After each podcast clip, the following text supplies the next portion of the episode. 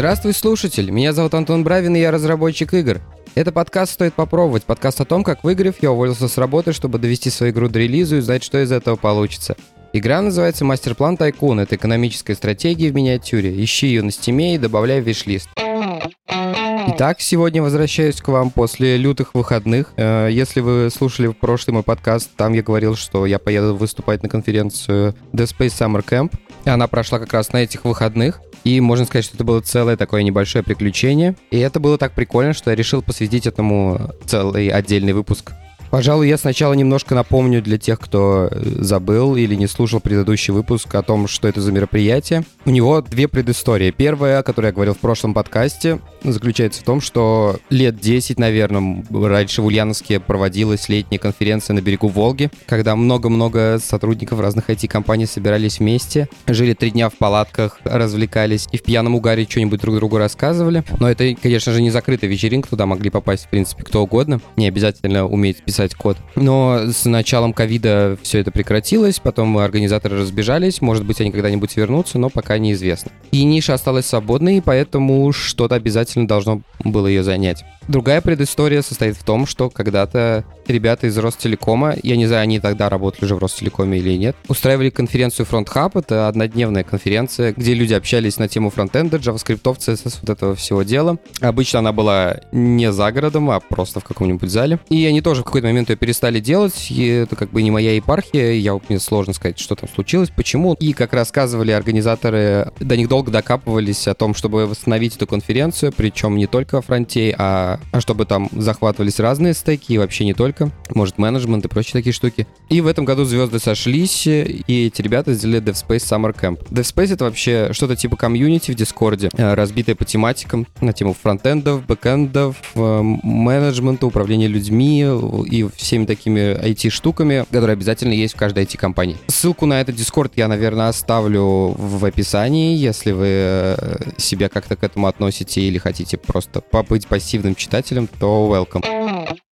Итак, такие конференции проводятся у нас уже канонично в формате трехдневных, причем день, когда кто-то читает какие-то доклады, он один, э, это серединный день, то есть в нашем случае это была суббота, и по большому счету доклады на летних конференциях на открытом воздухе носят еще меньше важности, чем э, на офлайновых конференциях. Про важность докладов я рассказал в предыдущем выпуске, если вы мимо прошли, то можете вернуться, переслушать. Итак, все начинается в пятницу, и надо туда добраться. Это все происходит э, на берегу берегу Старомайнского залива. Волга это не Черное море, оно немного похолоднее э, в среднем, поэтому у нас очень сильно облюбованные э, всякого рода заливы, они достаточно большие, и там исторически, я не знаю, 70-х годов там строятся всякие турбазы и прочие штуки. Все это происходило на территории одной из таких турбаз. Я не знаю, какой современный аналог, я все время, они все время каждый по-разному пытается называться. И при этом у них очень интересно, я так понял, они пробили такую нишу. У них вот есть это Э, это зона с домами, а еще у них есть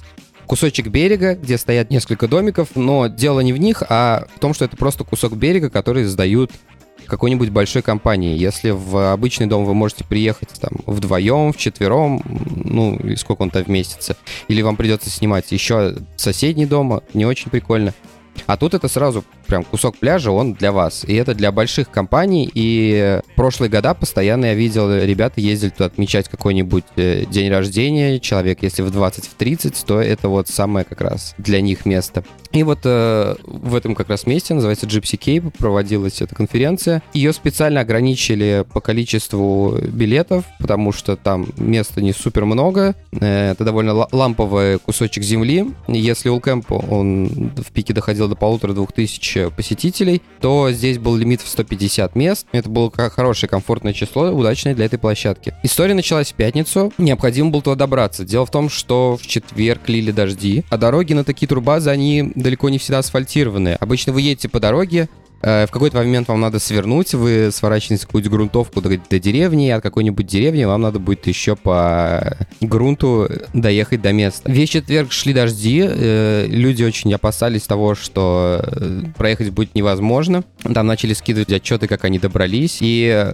Что не утешало, люди, которые туда ехали, ехали в основном на паркетниках или на чем-нибудь побольше. Ни одной успешной истории о том, как седан преодолел этот трудный путь, я не увидел. При этом все писали, что там больше двух десятков луж, э, на которых нельзя ни в коем случае останавливаться, чуть ли не полностью колеса под воду уходят. В общем, я абсолютно точно не любитель ездить по неасфальтированным дорогам. Я понимаю это веселье, в принципе, я готов в нем поучаствовать не как водитель и не как в своей машине. Я даже знаю ребят, которые любят э, этим делом заниматься, приехать в лес, там где-нибудь позастревать, потом друг друга вытаскивать. Ну, в этом есть определенный фан. Есть даже игра, называется SnowRunner, э, там у нее приквел был Moodrunner. Это игры про то, как вы просто ездите на разные техники и застреваете во всяких разных болотах, и другая техника вас оттуда вытаскивает. То есть фан этот я понимаю, но на своей машине, в то время, когда хрен достанешь какие запчасти, по они будут стоить как новый автомобиль, в общем, мне вообще абсолютно точно не хочется этим заниматься, поэтому я всегда пытаюсь максимально как-то срезать этот путь и не участвовать в этом. И тут, слава богу, была опция. Опция заключалась в том, что можно было доехать до Старой Майны, и оттуда ходил что-то типа парома, но я бы не назвал это прям паромом, это такой паромчик. Это такая маленькая прямоугольная штука, в которой вмещает в себя там 12-14 человек, которая меньше, чем за 10 минут доставляет вас от э, причала до э, самого прям буквально места проведения. И это было супер правильное решение, потому что путь, например, если бы я ехал по дороге, э, Яндекс Навигатор показывал мне полтора часа, ребята, которые добирались сами, говорили о том, что по факту это было бы два, а так я смог доехать до Старой Майны без всякой лабуды за час, сесть на этот паромчик, и все, и мы на месте. Правда, я скажу, что не всегда удается с первого раза найти такие вещи, потому что, когда ты смотришь на карту, что, что там гуглить паром, причал, непонятно. Э, в итоге я нашел какую-то э, катерную станцию, думал, что это она, мы туда приехали, сквозь какие-то кусты, я на машине чуть в Волгу не упал. В общем, выяснилось, что это какая-то просто заброшенная катерная станция, она когда-то там была. Вот, осталось только здание и вывеска. Э, в общем, пришлось сдавать назад, снова лезть в карту. В общем, нашел соседний иконку с якорем. Вот, доехав до туда, в общем, оказалось, что это оно и есть. Сначала я боялся, там, что негде оставить машину, что придется, типа, просто в лесу на два дня бросить. Это не очень прикольно. Но оказалось, что там прям парковка. Там есть башенка, где сидит э, мужичок, принимает э, деньги и как будто бы их охраняет, наверное, надеюсь. Но выглядит это как, в принципе, парковка.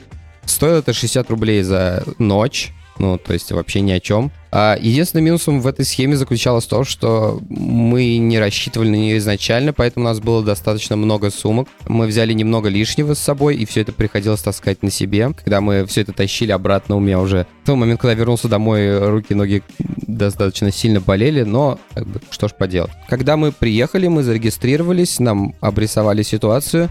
А, ситуация состояла в том, что было два лагеря. Один назывался Тихий, другой Громкий. Громкий — это вот, собственно, где сама вот эта движуха происходила. И для ребят, которые не спят до четырех ночи, им там вообще кайф, и поэтому палатку можно было поставить прямо здесь, чтобы сразу после вечеринки ребята могли отправиться спать. Но мы абсолютно не из тех. Мы любим ложиться спать пораньше. Силов уже не так много, поэтому нам нужен был тихий лагерь. Но нюанс состоял в том, что этот тихий лагерь находился в минутах, наверное, в 10 ходьбы а от этого места. Через всю вот эту турбазу надо было пройти, и там в лесу было развернуто несколько больших тентов, под которыми или рядом с которыми можно было поставить палатки. Тут хочу я немножко втиснуться с ремаркой про палаточный отдых. Я абсолютно никогда не любил все это вот туристическое дело, связанное с лишениями, преодолеваниями, походами, спанием в палатках, вот это вот все. Ну, то есть, когда я был ребенком, там, родителями куда-то возили на Волгу, какие-то у них были вот эти вот тусовки с гитарами у костра, ну, постсоветское вот это дело. Но тогда, когда ты мелкий, в принципе, тебе вообще по барабану. Ты просто сидишь в Волге, камнями кидаешься, и тебе кайф. Но, естественно, потом как бы включается режим успешного айтишника, который со снобизмом относится ко всему этому добру. И долгое время, вот когда проходил Улкэмп, я в нем не участвовал по этим соображениям. Но в какой-то момент, я не знаю, что со мной так произошло, я, в принципе, начал относиться к таким вещам проще. Я пришел к тому, что надо уметь спать практически в любых обстоятельствах, потому что жизнь поворачивается по-разному. И э, частенько приходится выбирать. Лет там, например, 7 назад я ездил в Москву, у меня не то, чтобы было много денег на отеле, а, а я ездил на конференции. И я останавливался у своих друзей, которые там жили. И это, по сути, происходил такой обмен. Они мне давали бесплатно переночевать за то, что мы весело проводили время, но как бы зато я спал бесплатно в коридоре на диване. И я абсолютно об этом не жалел, потому что я кайфово провел время. Ну, посплю я на твердом чем-то одну ночь, не переломлюсь. А, и, видимо, где-то вот поэтому я начал и более просто относиться к палаткам и к таким вещам, потому что, конечно же, отправляться в поход ради похода и палаток, этого я точно не буду. Но если есть какой-то движ, в котором я хочу поучаствовать, если это весело, фаново и интересно, то, как бы, ну, можно и провести время в палатке. Ну, кемп мы раньше ездили с э, Леной, она тоже всегда рада составить мне компанию в таких путешествиях, и мы брали палатку у нашего друга, а он какой-то турист-походник, и она у нее довольно какая-то жесткая, там ничего через нее не проникает. В общем, она довольно хардкорная, плюс он ее покупал себе на одного, и там было довольно тесно. И в этом году я решил, ну что ж, раз уже мы столько раз это делали, там уже три раза, то в принципе можно купить и свою палатку. Это будет э, довольно осмысленное решение. Мы что-то попытались как-то повыбирать эти палатки, где-то что-то поумничать, но, в общем, мы просто купили палатку в ленте. Стоила она там что-то с какой-то скидкой, какой-то у нас купон был, что-то фиг пойми, она стоила меньше 4000. Но это какой-то no-name, при этом она вся такая же проклеенная. И что было важно, мы покупали палатку то ли трехместная, то ли четырехместная, то есть большая достаточно. И при том, что мы все равно спим в ней вдвоем. Потому что я не знаю, кто придумает эту спецификацию, но типа если там пишут, что палатка двухместная, это значит, что вы можете спать э, в этой палатке, лежа на спине, у вас одно плечо будет подпирать плечо другого человека, а второе будет утыкаться в стену. И у другого человека то же самое. Это значит двухместная палатка. А у вас еще какие-то вещи, еще чего-то. В общем, мы специально выбрали побольше. И единственным минусом этого подхода оказалось то, что большую палатку тяжелее прогреть, то есть надышать, другими словами. Это единственный доступный механизм. Вдвоем такую большую палатку достаточно тяжело накачать теплым воздухом. В общем, подводя итог, вот с таким кейсом, когда раз в год надо куда-то приехать на вот такое мероприятие, эти 3900 полностью себя отбили, из неприятных вещей там оказалось довольно много комаров. Прям что-то какая-то дичь. Причем их нету утром. Они, видимо, еще спят. Днем довольно жарко. Вот, а вечером там находиться вообще невозможно. Причем там были ребята, которые из этого лагеря просто не вылазили. Не знаю, они, видимо, сидели под какой-то распыляшкой антикомаринового средства. Черт его знает, не знаю, как они это делают. Возвращаемся к самой конференции. Первый день обычно служит для того, чтобы всем приехать, разместиться и в принципе, все. То есть э, дальше просто начинается самое обычное развлечение. Там на площадке было что и поесть, и выпить. Несколько баров а, привезли свою э, и кухню, и, и алкоголь свой привезли. Поэтому с этим все было прекрасно. Можно сказать, даже лучше, наверное, чем на Улкемпе. И можно было не тащить с собой. Что-то мы таскали. Ну и все, собственно, в первый день просто ходишь, знакомишься, весело проводишь время. И э, в закрытии первого дня э, организаторы привезли Антоху МС. Его можно назвать, наверное, регги-исполнителем. У него очень интересный интересная судьба, достойная передачи News какой-нибудь на Муз-ТВ, вот этот из этой серии. У парня довольно круто начиналась карьера, у него все было хорошо, но у него был довольно долгий контракт с продюсером. А у музыкантов очень часто права не только на песни, но еще и даже на само название артиста, на его лейбл принадлежат тоже продюсеру или, ну, тому, с кем подписывается контракт. И там очень смешная ситуация сложилась, ну, со стороны, по крайней мере, в том, что продюсер в какой-то момент не просто сказал, что я не буду буду будет заниматься или еще чего-то. Ему просто стало влом все организовывать. Но вот, видимо, неохота было этому заниматься продюсером, и, и много лет э, Антоха МС не мог выступать, ну, насколько я знаю, э, просто из-за того, что он даже говорил, дайте я сам просто сделаю, просто дайте я съезжу. Они такие, не-не-не-не, только через нас, а сами они ничего не делали, короче. В общем, эту историю я слышал э, именно так, в таком виде, и раз он приехал выступать, значит, что-то изменилось у него. Интересная история, и довольно жалко, что она явно погубила карьеру человеку. Но выступление было просто огненным, потому что регги — это тот самый жанр, который был рожден на пляже. Это музыка для того, чтобы отдыхать около воды. И, в общем, в этом месте случился полный матч, конечно. После этого начался же потряс. Это тоже наша местная придумка. По сути, это такой формат вечеринки, где как будто бы каждый может э, принести свой диджейский пульт, если у него достаточно навыков для этого, он может поучаствовать в этом и завести свой сет. Наверное, лет 5-6 у нас в Ульяновске это происходит. Это обычно стихийно, привязано к каким-то барам. Там вроде есть ребята, которые являются как бы держателями этой культуры, этого бренда. У них э, своя тусовка отдельная. В общем, тоже очень интересный феномен. Но он как-то мимо меня прошел. Ну и в целом в какой-то момент жизни своей я перешел в такой режим, что даже если программа развлечений не прекращается, то для меня она заканчивается в том месте, когда у меня кончается сила, и какая бы она интересная дальше не была, я говорю, нет, все, я пошел спать. И когда я принял эту парадигму, то мне как-то жизнь проще стала. И тут на монтаже я понял, что я не рассказал про утро. Началось все с того, что начали орать петухи. Это стандартная хрень за городом, часа в 4 утра, естественно.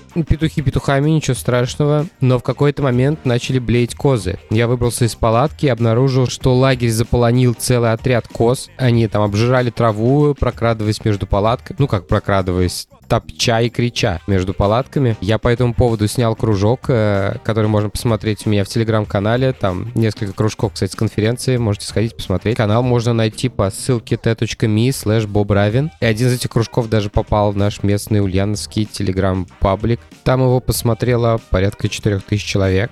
В общем, мам, я в телевизоре. Из рассказа о предыдущем дне можно понять, что не всем было суждено проснуться там в 7-8 утра. Многие просыпались только к 11, там первый доклад перенесли на обед, потому что, наверное, чувак еще не смог себя поднять. Из прикольных плюсов оказалось то, что похавать можно было не только на территории самой э, вечеринки, но еще и на территории самой турбазы. Там своя была столовая, свое кафе, где можно было позавтракать достаточно недорого. Там порция блинчиков что-то типа 80 рублей стоила. Второй день — это день докладов. Обычно это все проходит с флипчатами. Это такие штуки с большими бумажными страницами, где можно маркером что-то порисовать, потому что технику подвести, включить э, раньше было довольно сложно, сейчас этим полегче, но это просто как по традиции с флипчатами. В одном баркемпе сделали все-таки телевизор. Я как раз записался туда, потому что у меня была презентация. Но у меня доклад был исключительно развлекательного характера, поэтому я записался на самый последний слот в 6 вечера, чтобы на расслабоне все это дело провести. Я сходил буквально на один доклад. Обычно их что-то типа 2-3 максимум доклада, и то третий это просто приходишь, где прохладный зал и где можно посидеть, отдохнуть. На этом докладе парень рассказывал про то, как они на хакатоне делали игру на JavaScript, серверно-клиентскую. Это немножко пересекалось э, с темой моего доклада в плане, как люди IT пытаются делают игры, что они об этом думают. Я тут был немного удивлен тем, что лет 10 назад э, люди вот владеют технологией типа JavaScript, они пытались 100% своих каких-то техник принести в э, производство игр, даже на этой же самой технологии. И, естественно, у них все по бороде шло. Здесь просачивались очень многие вещи, которые абсолютно точно не свойственны э, веб-разработчикам, но которые для нас кажутся как бы обычными абсолютно. Это пулинг, э, это рендер через там, они не, в несколько канвасов что-то рендерили, это вот рендер через отдельные текстуры у нас, через разные камеры, например, и так далее, там какие-то трюки с математикой. Было очень приятно увидеть это, что ребята все-таки пошли посмотреть, как, как делаем мы, они уперлись лбом в стену. Вот, все остальное время мы провели, черти знает как, просто гуляли, в Волгу залезли, там были еще другие развлечения, которыми мы не пользовались, но они были. Это можно было на сапах покататься. Все организовано было. Человек 10-15 собирались, собирались на эти сапы, и на час они куда-то уплывали там грести. Там была йога. Ребята играли в Mortal Kombat и FIFA.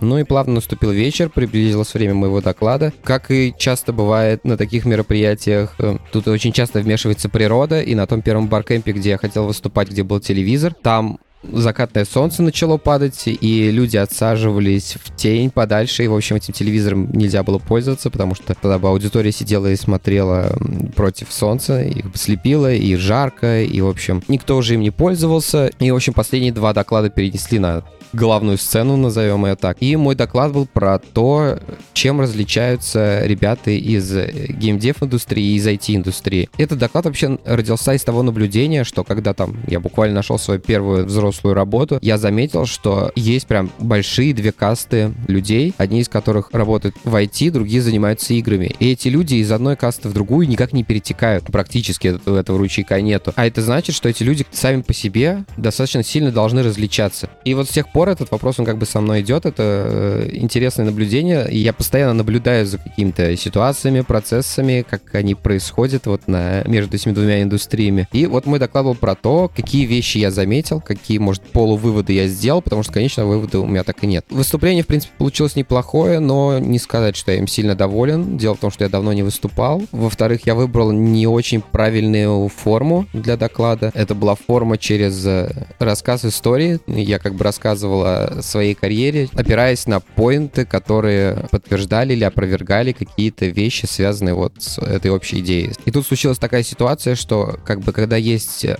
два таймлайна, один из них исторический, другой состоит в том, что аргументы нам надо выводить один из другого. Они начинают перемешиваться и очень путаться друг с другом. И, в общем, это э, сразу повышает сложность восприятия, да и рассказывания тоже, откровенно говоря. Иными словами, тут ситуация очень похожа на стендап. Комик придумывает сначала свои шутки, начинает их тестировать на людях, которые готовы слушать бесплатно. Ну, здесь они все-таки заплатили какие-то деньги, но не мне, естественно. И там он отсеивает какие-то плохие, хорошие. Здесь как бы это вот был тот самый первый прогон. Я понял, что я делал не так, и, в общем, э, я уже даже придумал, как поменять этот доклад так, чтобы он приобрел гораздо лучшую форму, мог донести больше ясных мыслей, и даже его будет интересно слушать тем ребятам, которые э, слушали меня в субботу. Поэтому я над ним еще поработаю и надеюсь, э, когда подвернется случай, смогу зайти с ним еще раз. После этого приехала выступать кавер-группа, но, если честно, у меня уже настолько не было сил, мы достаточно сильно вымотались за день, и там куча комаров появилась, в общем, мы просто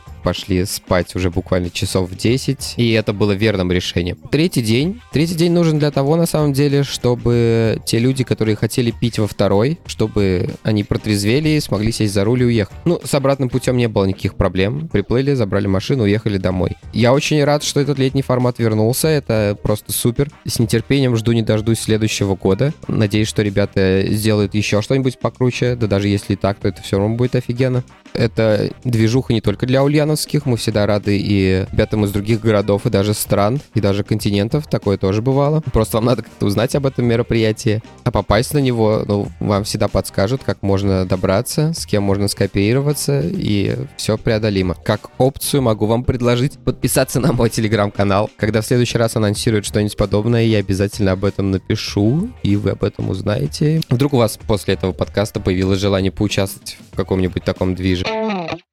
Поделюсь на этой неделе у меня немножко куцы. А, Сначала вернемся к книге, которую я советовал, по-моему, а, через один выпуск, в 20 выпуске или где-то так. Дуглас Коупленд «Рабы Майкрософта» книга называется. И я ее доперечитал, и это, конечно, атас. В плане перевода это прям жесть. Это немного напоминает ситуацию, если вы слышали о такой истории, как книга «Кровь, пот и пиксели». Ее перевели в России, издали, и первый перевод был достаточно стрёмный, а, потому что там переводила женщина, которая ничего не знает ни про игры, ни пройти вообще ни про что. Терминология переведена вся и там дословно. Ну, так вот, э, рабы Microsoft с ними случилась явно такая же вещь, которую я не замечал просто, когда был более юный. И при том, возможно, это еще баг электронной версии, потому что я, мне неохота было сравнивать, если честно, с бумажной, хоть она у меня есть. Но там явно были глюки из серии, когда буква S в, была заменена на E, а это происходит, когда сканируется текст, и он распознается. То есть сейчас-то, наверное, алгоритмы плюс-минус нормально все со всем этим справляются. А раньше такое происходило постоянно. Это не частая проблема в этой книжке, но типа пару раз я встречал. В общем, книжка все еще крутая, я все еще ее советую, но перевод там не очень хороший. Ну и вторая поделюсь-ка в том, что, судя по всему, вот-вот должна выйти новая демка Мастер-план Тайкун. Я очень надеюсь, что это произойдет на этой неделе или хотя бы в ближайшие несколько, потому что я уже давно ее хочу обновить. Там много полишинга сделано как раз в сторону именно начала игры, как раз то, что нужно нужно для демо-версии. И я надеюсь, что в ближайшее время вы все сможете ее попробовать. Также я не устаю говорить спасибо тем людям, которые поддерживают этот подкаст финансово. Это пользователи Настя и несколько других пользователей сервиса Boosty, которые ежемесячно заносят небольшую денежку на поддержание этого проекта. Я вам очень благодарен, спасибо большое, это очень мотивирует. И на этом у меня все. Спасибо, что были со мной на протяжении всего выпуска. Ставьте оценки, оставляйте отзывы на тех площадках, где вы слушаете подкаст. Тогда его смогут услышать большее количество людей. Также, если вам понравился этот эпизод, расскажите о подкасте своим друзьям. Я буду за это вам очень благодарен. Такие дела. До следующего эпизода. Пока.